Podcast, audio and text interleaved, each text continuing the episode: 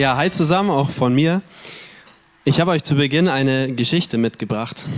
Als ich vor vier Jahren auf einer Konferenz in der Schweiz war, hatte ich mir das Auto von meinem Vater geliehen, ein BMW mit Diesel getankt und hatte dann auf dem Rückweg vor, fast durchzufahren bis nach Köln, also eine ziemlich lange Strecke und habe dann in Frankfurt noch die letzte Mitfahrerin abgesetzt und habe schon gemerkt, oh, der Tank ist fast leer. Die Tankanzeige leuchtet schon und ich brauche eine Tankstelle. Dann äh, habe ich mir gedacht, naja, in Frankfurt gibt es bestimmt viele Tankstellen. Bin ich erstmal losgefahren Richtung Autobahn und habe dann auch eine Tankstelle gesehen. Nur dummerweise war ich auf der falschen Spur und bin nicht mehr rübergekommen. Bin ich weitergefahren, habe gedacht, naja gut, Tankanzeige 80 Kilometer, digitale Anzeige, das wird schon klappen. Bis dann ein Schild kam, auf dem stand, die nächste Tankstelle ist in, dort stand 66 Kilometern. Und dann dachte ich mir, oh, das könnte knapp werden, aber da steht ja 80 Kilometer. Also versuche ich es mal. Ich fahre mal weiter, mal schauen. Und habe mich auf den Weg gemacht und schon sehr schnell gemerkt, dass die Tankanzeige innerhalb von 10 Kilometern auf 50 kannst du noch fahren gesunken ist. Also 20 mehr, als es eigentlich sollte. Und habe dann gedacht, okay, ich fahre mal lieber mit 50 auf der rechten Spur. Die Lkw-Fahrer haben sich sehr gefreut.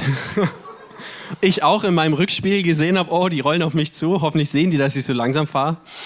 Und war da in der schlechten Situation und habe mit zunehmender Zeit einfach gedacht, ich glaube, ich schaff's nicht mehr bis zur nächsten Tankstelle, die mir da angezeigt wurde.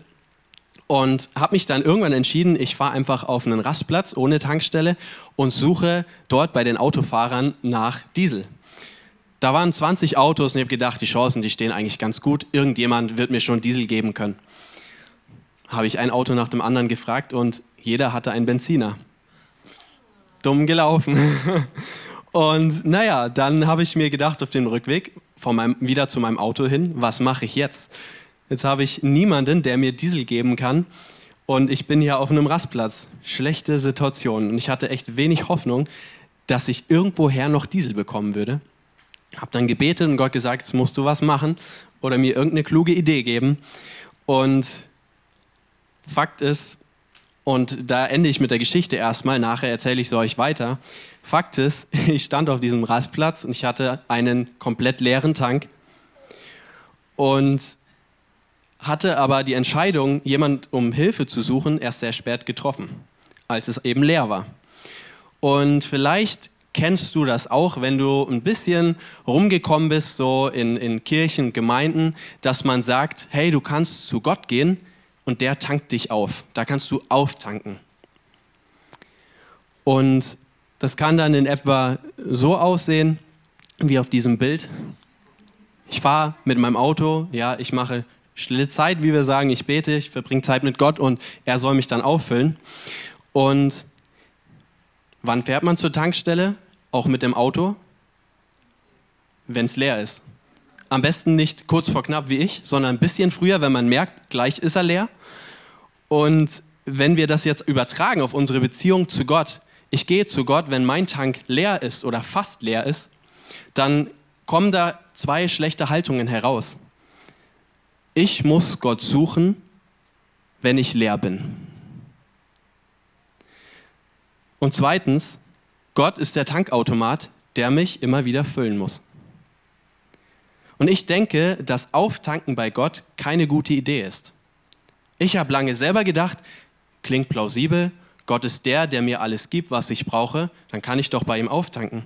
Ich glaube aber, dass es deswegen nicht gut ist, in dieser Haltung zu Gott zu gehen, weil aufzutanken bei Gott drückt aus, erstens, ich muss etwas tun, damit Gott mich füllt. Ich muss stille Zeit machen. Ich muss beten, Bibel lesen. Ich muss zu Gott gehen. Und das stimmt einfach nicht, dass ich etwas tun muss, damit er mich füllt. Zweitens, ich gehe dann zu Gott, wenn ich etwas von ihm brauche. Und da entstehen zwei schlechte Schlussfolgerungen daraus. Erstens, dass ich denke, ich muss Zeit mit Gott verbringen. Und das werde ich im Herz und im Kopf haben, wenn ich denke, ah, ich sollte mal wieder beten und mit Gott Zeit verbringen. Und dann komme ich aus einem Muss heraus zu Gott. Und außerdem wird meine Beziehung zu Gott davon bestimmt, was sie mir bringt. Ich gehe dann zu Gott, erst wenn ich leer bin, weil er soll mich ja auftanken. Für mich sieht der bessere und wahre Weg, den ich in der Bibel sehe, anders aus. Dort steht für mich, dass erstens jemand anders etwas tun muss, damit mein Herz gefüllt wird. Jemand anders hat etwas für mich getan. Zweitens, jemand anders zieht sich zu mich, weil er eine Beziehung zu mir will, weil er will, dass ich in seiner Nähe bin. Und wer dieser jemand anders ist, das lesen wir im ersten Johannesbrief, Kapitel 4. Gottes Liebe zu uns zeigt sich darin, dass er seinen einzigen Sohn in die Welt gesandt hat, damit wir durch ihn das ewige Leben haben. Das ist die wahre Liebe. Nicht wir haben Gott geliebt, sondern er hat uns zuerst geliebt. Und er hat seinen Sohn gesandt, damit er uns von unserer Schuld befreit. Hier steht also, dass erstens Jesus für dich gestorben ist, damit sein Leben dich erfüllt. Er hat das getan, was jemand, was wir denken tun zu müssen, wenn wir stille Zeit machen, hat er getan und uns sein Leben geschenkt. Das steht hier, dass wir das ewige Leben haben. Das ewige Leben beginnt in dem Moment für dich, wo du anfängst an Jesus zu glauben. Denn Jesus sagt auch über sich selbst, mich und den Vater zu erkennen, das ist das ewige Leben. Und zweitens ist Jesus den ersten Schritt gegangen. Er hat uns zuerst geliebt, heißt es in diesem Vers. Bevor du jemals daran gedacht hast, ich könnte irgendwie zu Gott gehen, ihn suchen, hat er sich schon längst entschieden gehabt, ich liebe dich. Ich liebe dich. Und ich will, dass du mich erkennst in deinem Herzen. Und dass du erkennst, dass ich mit dir zusammenleben möchte und mir dein, mein Leben dir schenken möchte. Bevor wir also etwas richtig tun konnten, hat Jesus uns schon geliebt und alles für uns getan. Und darum würde ich diesen Spruch umformulieren vom Auftanken. Kein Auftanken mehr bei Gott, sondern Glauben dass Jesus mich vollgetankt hat. Jesus hat uns vollgetankt in dem Moment, wo wir durch Glauben in unserem Herzen gesagt haben, ja, Jesus, komm du in mein Leben. Da hat er uns erfüllt mit allem, was Gott uns schenken will. Das können und müssen wir uns nie erarbeiten. Du bist vollgetankt, mit seinem Leben erfüllt. Jetzt ist die Frage, wie erkenne ich denn, dass Jesus alles für mich getan hat, dass ich vollgetankt bin? Vielleicht denkst du dir in deinem, im Kopf, hört sich das gut an, aber meine Realität sieht anders aus. Die Antwort lesen wir im 1. Korintherbrief 2, Vers 9. Und ihr findet unter euren Stühlen auch eine Bibel, könnt auch im Handy nachschauen. Es lohnt sich jetzt ein bisschen mitzulesen bei den nächsten zwei Bibelstellen. Im 1. Korintherbrief, Kapitel 2. Also direkt nach den Evangelien, nach dem Römerbrief. Da kommt der Korintherbrief. Im zweiten Kapitel, ab Vers 9 bis 10 lese ich zuerst. 1. Korintherbrief, Kapitel 2, Vers 9. Was kein Auge gesehen und kein Ohr gehört und keinem Menschen ins Herz gekommen ist, was Gott denen bereitet hat, die ihn lieben. Uns aber hat es Gott geoffenbart durch seinen Geist. Denn der Geist erforscht alles, auch die Tiefen Gottes.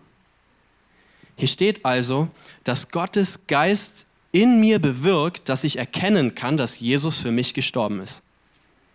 Er bewirkt das.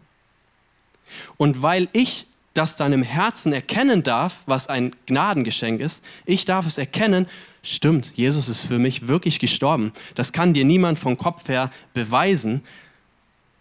Aber in deinem Herzen, vielleicht kennt das der ein oder andere, hat es vielleicht irgendwann wie so ein Schalter umgelegt und ihr konntet sagen, das, was da in der Bibel steht, ist wirklich wahr. Jesus ist wirklich für mich gestorben und auferstanden. Und bei ihm werde ich meine Schuld los und kann ich in Beziehung mit Gott leben. Dank ihm. Und hier steht, dass diese Überzeugung, diesen Glauben in uns bewirkt der Heilige Geist. Weil wir das dann erkannt haben, dass Jesus aus Liebe zu uns gestorben ist, lieben wir ihn auch. Und hier steht ja eine schwer zu verstehende Stelle, dass das ins Herz gekommen ist von den Menschen, denen, die Gott lieben. Und man könnte das falsch verstehen im Sinne von, ah, weil ich so gut bin, weil ich Gott liebe, darum habe ich den Heiligen Geist bekommen oder darum habe ich erkannt, dass Jesus für mich gestorben ist. Ich glaube, es ist genau andersherum. Jesus hat uns zuerst geliebt, wie ich vorhin zitiert habe, und der Heilige Geist hat in dir dir zu erkennen gegeben, dass Gott dich liebt und darum kannst du diese Liebe erwidern. Darum bist du einer, der Gott liebt, weil du diese Liebe erkennst und sagst, ja, ich glaube das, ich liebe ihn auch. Aber getan hat es der Heilige Geist für dich. Und im Vers 11 wird auch erklärt, wieso das so ist und wieso der Heilige Geist das kann. Wer von den Menschen kennt die Gedanken des Menschen als nur der Geist des Menschen? Und so kennt auch niemand die Gedanken Gottes als nur der Geist Gottes. Im griechischen Urtext steht hier nichts von Gedanken. Hier geht es darum, dass der Heilige Geist weiß, wie es im Innersten von Gott aussieht, in seinem Herzen, weil der Heilige Geist Gott ist. Darum kennt er auch Gottes Herz. Und darum kann er dir und mir zeigen, wie es darin aussieht und mich zu der Erkenntnis bringen, dass auch ich geliebt bin. Dort steht ja, er erforscht alles, auch dein Herz. Ich glaube, dass der Heilige Geist weiß, wer tief in seinem Herzen an Gott glauben will und klopft an. Und wir brauchen nur diese Entscheidung, okay, come in, ich will glauben. Aber dass ich glauben kann und erkenne, ich könnte an Jesus glauben, das könnte wahr sein, bewirkt der Heilige Geist. Und es ist nichts, was ich erarbeitet habe. Und im nächsten Vers, das ist für mich der Schlüsselvers, im 1. Korintherbrief, Kapitel 2, Vers 12 also, steht, wir aber haben nicht den Geist der Welt empfangen, sondern den Geist, der aus Gott ist, sodass wir wissen können, was uns von Gott geschenkt ist. Dort steht also nochmal, erstens, Gott ist in dein Herz gekommen und darum kannst du glauben weil er zu deinem Herzen gekommen ist und angeklopft ist und du ihn reingelassen hast, darum kannst du glauben. Zweitens, er gibt dir im Herzen zu erkennen, was dir geschenkt ist von Gott. Der Heilige Geist schenkt ein Erkennen im Herzen, was uns mit unserem Glauben alles geschenkt ist, dieses Leben von Jesus. Und ich habe hier für euch ein kleines Geschenk mitgebracht. Das ist deswegen klein, weil das in etwa vielleicht ins Herz passt. Weil das seit dem Moment, wo wir an Jesus gesagt haben, ich glaube, ist all das, was er uns schenkt, in unser Herz gekommen. Das ist schon in deinem Herz. Jetzt die Frage, was ist in unserem Herzen? Und das will ich mit euch zusammen herausfinden. Da brauche ich jetzt gleich ein paar Freiwillige, die einen Zettel hier jeweils rausnehmen und vorlesen behalten und dann das Geschenk jemandem anders überreichen. Hm, niemand muss, ich weiche auch, ihr müsst nicht öffnen. Ich habe schon wen gefragt vorhin, um ehrlich zu sein. Für den Anfang ist das immer gut.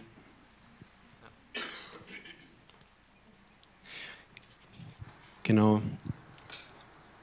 Das lesen wir in der Bibel, was Gott dir und mir zuspricht, wo er sagt, das schenke ich dir. Du bist gerecht. Du bist gerecht. Gerecht heißt, Gott sagt, du bist in meinen Augen ein gerechter Mensch. Du hast alles richtig gemacht, um mit mir in Beziehung leben zu können, wenn du, nur weil du an Jesus glaubst. Seine Gerechtigkeit wird zu deiner Gerechtigkeit und macht dich richtig in Gottes Augen. Du kannst aufhören zu versuchen, es Gott recht zu machen. Darum müssen wir auch nicht beten und auftanken. Du bist gerecht. Du bist gehalten. Und du bist von Gott gehalten bedeutet, Gott ist da. Gott ist treu. Und wenn wir ihm vertrauen, dann erleben wir, dass er uns nie enttäuscht. Das andere, die andere Übersetzung im Griechischen von dem Wort Vertrauen ist Treue. Weil Gott treu ist, das heißt, weil er da ist bei uns, darum sind wir gehalten und haben wir bei ihm Halt, auch wenn es schwierig ist mal. Er hält dich. Du bist geliebt. Du bist geliebt. Ganz wesentlich. Gott spricht zu dir, ich schenke dir meine Liebe. Du bist geliebt. Und dafür wirst du niemals etwas tun müssen. Auch nicht mit mir reden, mit zu mir beten, Bibel lesen. Das musst du niemals tun, um dir diese Liebe zu erarbeiten. Und Gott wird nie in deinem Leben anfangen, das auf einmal doch zu fordern. Das wird er nie tun. Du bist heilig. Und du bist heilig. In Gottes Augen bist du kein Sünder mehr. Viele Christen, und ich bin lange auch so herumgelaufen, denken von sich, sie sind noch Sünder. Aber es ist genau andersherum. Ab dem Moment, wo du gesagt hast, weil Jesus perfekt gelebt hat, ohne Fehler, und ich das glaube, bin ich gerecht.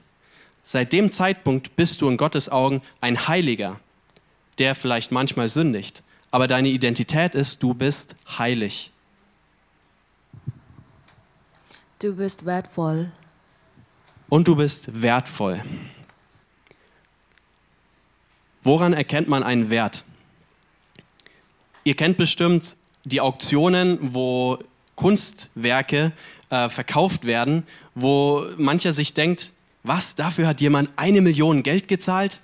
So abstrakte Kunst, da würde ich nicht mal einen Euro für ausgeben, aber das ist jetzt eine Million wert. Das, was jemand bezahlt, für jemanden, das ist er auch wert. Und wisst ihr, du bist das wert, was Gott war, bereit war zu bezahlen für dich. Und Jesus hat alles bezahlt. Er hat sich umbringen lassen. Er ist gestorben für dich. Das heißt, du bist Gott sein eigenes Leben wert. Und niemand und nichts anderes kann deinen Wert definieren als Jesus allein. Und er sagt, so viel bist du mir wert, dass ich sterbe für dich. Du bist einzigartig. Und da macht es nur Sinn, dass Gott sagt, du bist einzigartig. Ich habe dich genauso, wie du bist, geschaffen. Und ich wollte dich haargenau so. Auch mit den Seiten, wo du dir vielleicht denkst, ah, könnte ich da nicht anders sein, fällt mir schwer, manchmal schäme ich mich für diese Seite, ich kenne das auch. Wo Gott dir sagt, nein, ich habe dich richtig geschaffen, ich habe keinen Fehler gemacht. Auch diese Seite von dir, die dich vielleicht manchmal nervt, nimm sie an, die ist gut, weil ich dich gut und einzigartig geschaffen habe. Brauchst du dich in keiner Hinsicht für dich zu schämen, für deine Schwächen vielleicht. Nimm dich mit deinen Schwächen an, weil Gott dich gut so gemacht hat. Das waren sechs von vielen wunderbaren Geschenken, die Gott dir und mir gemacht hat, die er in unser Herz gegeben hat, die wir erkennen können durch den Heiligen Geist. Und mir ist dabei ganz wichtig zu betonen, dass es niemals deine Aufgabe sein wird, dieses Geschenk ähm, zu erarbeiten, diese Geschenke. Dein Herz zu füllen mit diesen Geschenken ist nie deine Aufgabe. Auch wenn du empfindest, du bist leer, du kannst es nicht glauben, musst du nicht anfangen, irgendwas zu tun, um mit diesen Geschenken gefüllt zu werden. Das ist immer die Aufgabe des Heiligen Geistes. Er will dein Herz füllen. Das hat er getan in dem Moment, wo du zum Glauben gekommen bist. Und er geht aber auch noch einen Schritt weiter.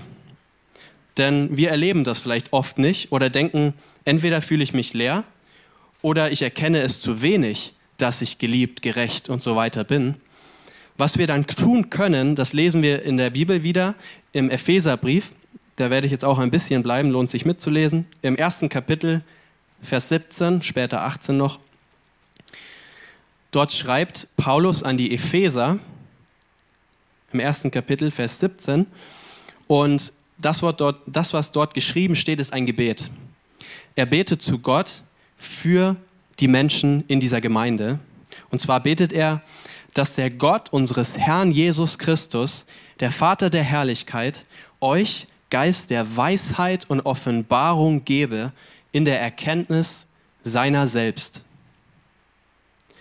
Paulus bittet Gott darum, dass die Menschen in Ephesus erfüllt werden mit Geist der Weisheit, dass der Heilige Geist sie erfüllt mit sich selbst, damit sie etwas wissen können. Weisheit will ich mal übertragen, etwas zu wissen. Und der Heilige Geist kommt und offenbart etwas, dass wir etwas sehen können. Und wenn wir weiterlesen im nächsten Vers, dann sehen wir, es geht Gott darum, dass wir wissen und sehen können mit unserem Herzen, wie Gott ist. In der Erkenntnis seiner selbst zuzunehmen, steht hier. Das heißt, ja, es geht Gott darum, und das tut der Heilige Geist für dich, dass du Gott selbst erkennen kannst. Neben dem, dass du an ihn glauben kannst, kannst du auch erkennen, wie er ist. Und Gott ist genau all das auch, was er dir zuspricht. Gott ist die Liebe, Gott ist gerecht, Gott ist treu. Gott ist auch mega wertvoll. Er hat alles geschaffen. In ihm, wenn man ihn findet, dann hat man den kostbarsten Schatz gefunden, den es gibt. Und Paulus bittet dann im nächsten Vers Gott weiter, er gebe euch erleuchtete Augen eures Herzens, damit ihr erkennt, zu welcher Hoffnung ihr berufen seid und was der Reichtum der Herrlichkeit seines Erbes in den Heiligen ist. Paulus bittet also darum, dass sie mit Heiligen Geist erfüllt werden, damit ihre Augen sehend werden. Welche Augen? Die im Herzen weil, wie wir vorhin gehört haben, diese Geschenke sind in unserem Herz, aber wir können sie oft nicht sehen. Und dazu brauchen wir den Heiligen Geist, dass wir wieder sehen können, dass wir beschenkt sind von Gott mit allen guten Gaben. Dass wir Frieden haben können im Sturm. Dass wir uns geliebt fühlen können, auch wenn Menschen uns ablehnen. Gottes Geist macht unsere Herzensaugen sehen, sehend. Und wozu? Damit wir die Hoffnung unserer Berufung erleben können. Weil erkennen ist praktisch. Das ist etwas, was du in deinem Alltag wirklich anfassen kannst, was du erlebst. Und wir können dann erleben, wozu wir berufen sind. Und ich glaube, dass jeder Mensch auf dieser Erde dazu berufen ist, Gott nahe zu sein. Ich glaube, das ist das Ziel des Lebens, Gott nahe zu sein. Wir haben vorhin gesungen, Gott nahe zu sein ist unser Glück. Und ich kann das auch nur bezeugen, wenn ich Gott nahe bin und das auch wahrnehme, dann ist alles gut. Dann habe ich Frieden, dann habe ich Freude. Dann gehen auch schwerere Dinge leicht. Und der Heilige Geist bewirkt, dass du diese Berufung erkennst. Zum ersten Mal und auch immer wieder aufs Neue. Und zweitens bewirkt der Heilige Geist, und darum bitten wir ihn, uns auch erneut zu erfüllen, damit wir sehen können und wahrnehmen können, was uns geschenkt ist. Wie dieses schöne Geschenk, das noch unter euch irgendwo ist, was uns alles geschenkt ist. Was wir nicht mehr arbeiten müssen. Hier steht Gottes Reichtum der Herrlichkeit. Und Gott ist herrlich, Gott ist schön, Gott ist die Fülle an Leben. Bei ihm gibt es nichts, was es nicht gibt. Bei ihm gibt es alles, was du brauchst, egal wo dir etwas fehlt. Gott hat es dir mit dem Heiligen Geist gegeben und er zeigt es dir auch, wenn du es selber gerade nicht sehen kannst. Wir brauchen den Heiligen Geist einfach nur darum zu bitten, dass wir es mit dem Herzen sehen können und erleben können. Und wenn du an Jesus glaubst, dann bist du ein Heiliger, eine Heilige, so wie es hier in diesem Vers am Schluss steht. Und hier steht ja, es ist den Heiligen geschenkt. Du hast es schon erhalten, dieses Geschenk. Durch den Heiligen Geist bist du reich gesegnet. Das Einzige, was ich also immer mal wieder mache, ist, ich bitte den Heiligen Geist, dass er mein Herz sehend macht, wenn ich mir vielleicht leer vorkomme, wenn ich gerade das nicht meine Realität entspricht, dass ich glauben kann, ich bin geliebt, ich bin gerecht und so weiter, dann bitte ich ihn, mach mein Herz wieder sehen, weil ich weiß, es ist in meinem Herzen mit dir. Und letzten Herbst bin ich auf diese Bibelstelle gestoßen aus dem Epheserbrief und ich habe einen Rat von jemandem, einem Pastor, befolgt, der gesagt hat, er betet das regelmäßig und das hilft ihm total, diese Wahrheit zu erkennen. Und ich habe ein paar Wochen lang, habe ich diese Bibelstelle immer wieder gebetet und ich habe nach kurzer Zeit, wirklich nach, ich glaube nicht mal einer Woche, habe ich festgestellt, hey wow, ich kann das irgendwie mehr glauben und wahrnehme in meinem Alltag, dass das wahr ist, was hier drin steht. Dass ich geliebt bin, dass ich gerecht bin, dass Gott treu ist. Das war in meinem Alltag viel präsenter und ich war viel erfüllter mit diesem Geschenk, also auch bewusst erfüllt. Und habe mir immer mehr gedacht, wow, es ist echt so schön, mit Gott zu leben und ihm nahe zu sein. Es ist so, ich bin so beschenkt, ich bin ein so gesegneter Mensch. Und ich bin überzeugt davon, dass der Heilige Geist mir da ein Geheimnis anvertraut hat, auch durch diesen anderen Pastor eben, der das für sich erkannt hatte, dass der Heilige Geist uns das aufmacht im Herz, dass wir das sehen können. Und es geht hier nicht um dieses eine Gebet aus Epheser, auch wenn ich es euch empfehlen kann, euch daran zu orientieren. Es geht um die Haltung, mit der wir beten, dass wir nicht zu Gott gehen, um zu sagen und sagen, du musst mich auftanken, sondern mach mich sehen für das, was ich schon habe, was schon in meinem Herzen ist. Weil in der Bibel steht, du hast den Heiligen Geist bekommen im Moment, wo du Jesus in dein Herz gelassen hast, ist der Heilige Geist gekommen, hat dich erfüllt mit all diesen Geschenken. Und darum bete ich seitdem in meinen Gebetszeiten, wenn ich es nicht wahrnehme gerade, am Anfang gleich, Heiliger Geist, offenbare mir, schenk mir das Sehen, das Wissen, das Erkennen, mit was ich alles erfüllt bin. Und wie heute auch der Predigttitel heißt, voll begeistert leben, das möchte ich euch nochmal auf den Punkt bringen, wie geht das? Wie kann ich jetzt voll begeistert leben, voll des Geistes? Und eine wesentliche Sache, mit der uns Gott beschenkt, die wir auch schon gehört haben, möchte ich nochmal hervorheben. Die steht in Epheser 3, Vers 19. Ihr müsst nicht nachschlagen, ist ein Vers. Und dort steht, es geht darum, die Liebe des Christus zu erkennen, die doch alle Erkenntnis übersteigt, damit ihr erfüllt werdet bis zur ganzen Fülle Gottes. Durch Gottes Geist erkennst du tief in deinem Herzen, wie sehr geliebt du bist. Und das kann dein ganzes Leben lang zunehmen. Du kannst immer klarer wissen, wie geliebt du bist. Und wenn du erkennst, dass du geliebt bist, dann wirst du mit einem dankbaren Herzen nicht zum Auftanken zu Gott gehen, sondern zu Gott gehen wollen, weil du erkennst, hey, der liebt mich ja wirklich und es ist schön bei ihm zu sein. Der hat mich so beschenkt, ich will ihm nahe sein. Und in dieser Haltung zu Gott zu gehen und Zeit mit ihm zu verbringen, bewirkt, dass wir durch den Heiligen Geist immer erfüllter werden. Wie es hier steht, erfüllt werden bis zur ganzen Fülle Gottes. Ich glaube, dass wir, je länger wir so leben und auch in dieser Haltung gerade leben, dass wir immer reicher, immer erfüllter leben, dass wir immer mehr von innen nach außen das ausstrahlen, was Gott in unser Herz hineingelegt hat. Und mir ist da ganz wichtig hervorzuheben, dass Gott niemals anfängt von dir zu erwarten, von dir geliebt zu werden. Gott erwartet nicht, dass du ihn liebst.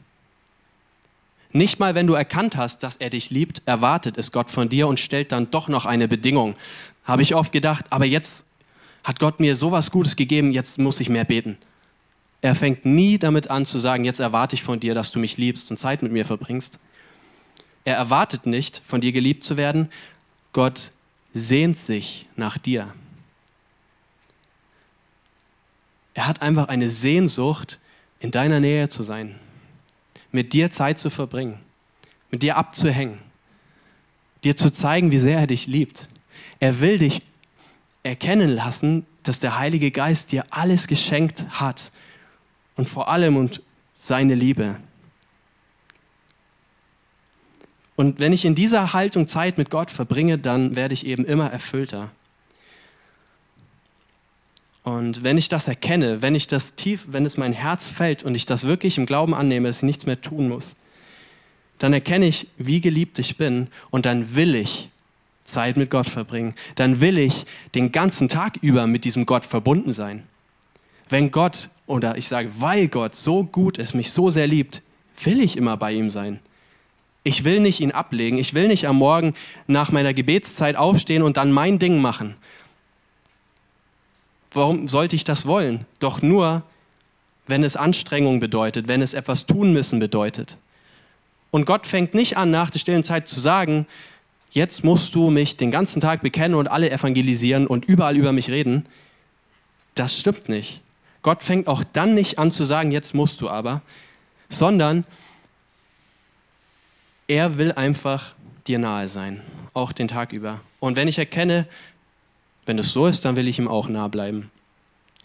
Dann ist es total leicht, durch den Tag zu gehen und einfach zu lieben. Mich selber, Gott und auch meinen Nächsten, andere zu lieben. Und manchmal sage ich dabei was über Jesus. Aber es geht nicht grundsätzlich darum, Menschen mit den Worten bekennen müssen, nie, dass Gott sie liebt, sondern sie praktisch zu lieben. Und manchmal will man auch sagen, und das ist auch gut, das ist natürlich, hey, das ist die Liebe von Jesus, die ich erkannt habe, die mein Herz erfüllt und darum habe ich diese Liebe auch für dich. Und dann kann das fließen. Und dann ist es aber keine Anstrengung. Gott fängt nie an zu sagen, jetzt musst du aber.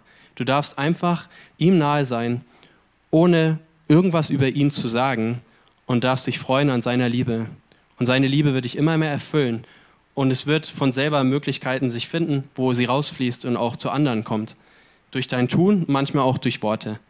Aber du musst gar nicht darüber nachdenken. Den Kopf braucht man dafür nicht. Es ist nur eine Frage des Herzens, mit Gott verbunden zu sein und nicht des Kopfes. Und wenn wir das erkennen und je tiefer wir das erkennen, dass wir voll getankt sind mit Gottes Liebe durch den Heiligen Geist, einfach weil er das uns offenbart hat, dann können wir voll begeistert leben, voll des Geistes leben. Dann wollen wir mit Gott Zeit verbringen und werden dadurch immer voller des Geistes, immer begeisterter. Und es ist nicht mehr die Frage, was wir tun müssten oder sollten, sondern wir lieben einfach unseren Gott und wir leben mit ihm und sind ihm nahe. Und das ist das Schönste, was es gibt.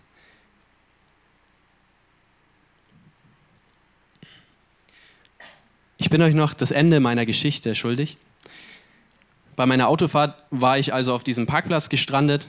Kein Auto konnte mir, kein Autofahrer konnte mir ähm, Diesel geben, alle hatten nur Benzin. Und dann bin ich auf dem Rückweg von dem vordersten Auto zu meinem Auto gelaufen, habe gebetet und habe ähm, wenig Hoffnung gehabt, dass ich noch Diesel finde. Und in dem Moment, wirklich, als ich an meinem Auto ankommt, kommt gerade ein großer Sprinter angefahren und ich denke mir, hm, der könnte Diesel haben. Ich frage ihn mal. Tatsächlich hat er Diesel und sogar auch einen Kanister dabei.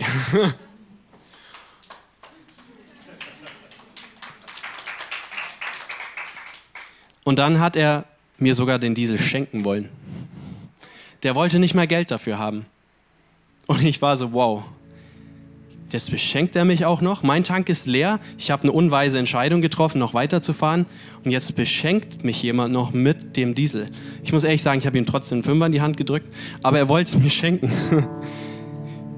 Und so ist es bei Gott auch. Und wenn es dir immer mal wieder, wie auch mir, so geht, dass dir dein geistlicher Tank leer kommt, dass du nicht sagen kannst, ich bin gerade voll begeistert. Ich spüre Gott gerade total stark. Ähm, oder es könnte noch mehr sein, empfinde ich. Und es kann immer noch mehr werden. Du kannst immer noch erfüllter sein. Dann will ich dich einfach ermutigen, jetzt gleich, wenn ich bete, dich im Herzen einzuklinken und mitzubeten. Und auch in Ruhe, auch ihr zu Hause vor den Fernsehern ähm, oder Laptops, dass ihr zum Vater geht und dass ihr das zu einer Gewohnheit macht, in dieser Haltung vor Gott zu sein. Und es geht wirklich darum zu sein bei Gott und sich von ihm zeigen zu lassen, wie sehr er dich liebt. Ich möchte beten. Vater, ich bitte dich darum, dass dein Heiliger Geist uns mehr und mehr erfüllt, damit wir erkennen können, was er in unser Herz schon hineingegeben hat. Denn du, Heiliger Geist, du erfüllst uns in dem Moment, wo wir dich in unser Herz aufnehmen. Und danach machst du nur unsere Augen sehend, dass wir erkennen können, womit wir erfüllt sind. Mit so viel großen Geschenken Gottes, mit deiner Liebe, deiner Freude, deinem Frieden, mit all dem, was wir in unserem Herzen brauchen, wonach wir uns sehnen. Und alles, wonach wir uns sehnen, mündet in der Sehnsucht nach dir. Und wenn wir dir nahe sind, dann erkennen wir, dass alles gut ist. Dann erkennen wir, dass Leben im Überfluss da ist. Dann können wir es wahrnehmen. Das offenbarst du uns und dafür danke ich dir. Und ich bete, wie vorhin auch Jonas gebetet hat, dass jedes Joch zerbrochen wird, das sagt, du musst auftanken. Du musst zu Gott gehen und dies und das tun. Ich bete, dass Ketten zerreißen Jesu Namen. Und ich bete, dass Erkenntnis über diese Wahrheit kommt, dass wir nie etwas tun mussten und nie etwas werden tun müssen, weil du nicht erwartest von uns geliebt zu werden. Du willst einfach uns nahe sein. Und ich bete, dass jeder Einzelne das hier erkennt, dass du an unsere Herzenstür stehst und sagst, willst du mich reinlassen? Oder willst du mich dir zeigen lassen, was ich in dein Herz schon gelegt habe, was du gerade nicht sehen kannst? Und auch wenn du vielleicht tatsächlich einen leeren geistlichen Tank hast, zumindest Jesus noch nicht in dein Herz gelassen hast und ihn gar nicht kennst und sagst, ja, ich spüre manchmal diese Leere, ich habe keinen tiefen inneren Frieden, irgendwas fehlt mir, dann bin ich überzeugt davon, dann fehlt dir Jesus und der Heilige Geist in deinem Herzen. Und das kannst du ganz einfach ändern, wenn du zu dieser Überzeugung kommst, kannst du ihn bitten, in dein Herz hineinzukommen. Und dann füllt er das erste und einzige Mal deinen Herzenstank. Und ab dem Zeitpunkt ist er voll. Und auch dafür möchte ich beten und du kannst in deinem Herzen mit mir mitbeten.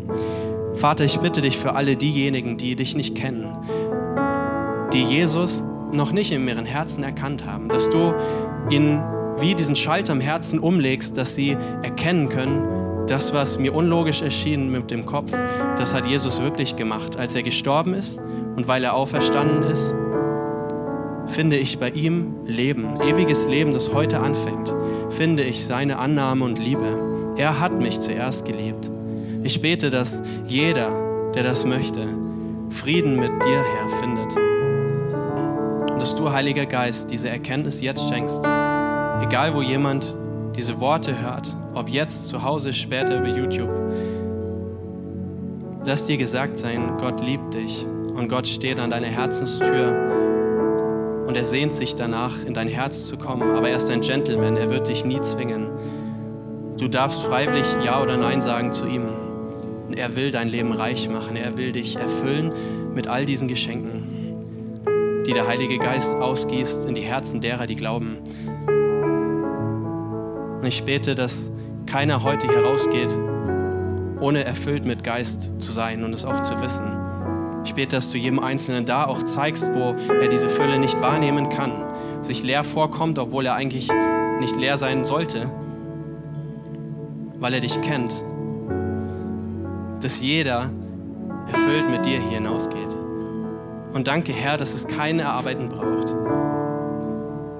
Und danke, dass du uns immer füllen willst dass es immer die Wahrheit ist, weil es in deinem Wort steht, dass du mehr hast für uns, als das, was wir manchmal erleben, wenn wir Lehre erleben.